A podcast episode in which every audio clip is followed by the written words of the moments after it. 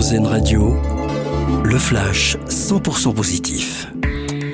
Bonjour à tous, c'est la sortie cinéma de la semaine de Fablemans, dernier film en date de Steven Spielberg.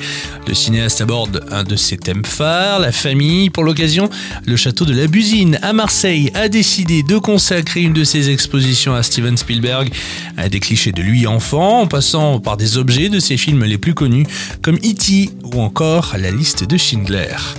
Voici l'un des monuments les plus connus de l'Hexagone, le Mont Saint-Michel en Normandie qui vit au rythme des marées. Jusqu'à demain, les touristes pourront assister à la plus grande de l'année avec un coefficient de 112 s'il vous plaît.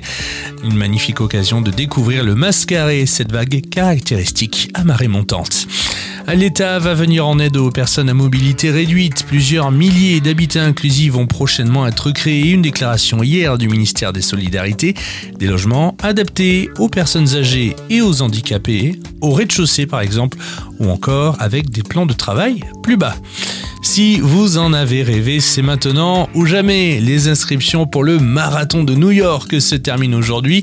Le marathon qui aura lieu le 5 novembre cette année. Plus de 50 000 participants devraient concourir. Et puis l'escalade, le skateboard ou encore l'escrime. Voilà les épreuves au JO de Paris en 2024 qui ont le plus de succès. Si vous n'avez pas encore euh, pu obtenir votre billet pour votre discipline favorite, une nouvelle phase de vente avec 3 millions de billets devrait suivre. Très belle journée à l'écoute d'Airzen Radio. C'était le flash 100% positif, une exclusivité AirZen Radio.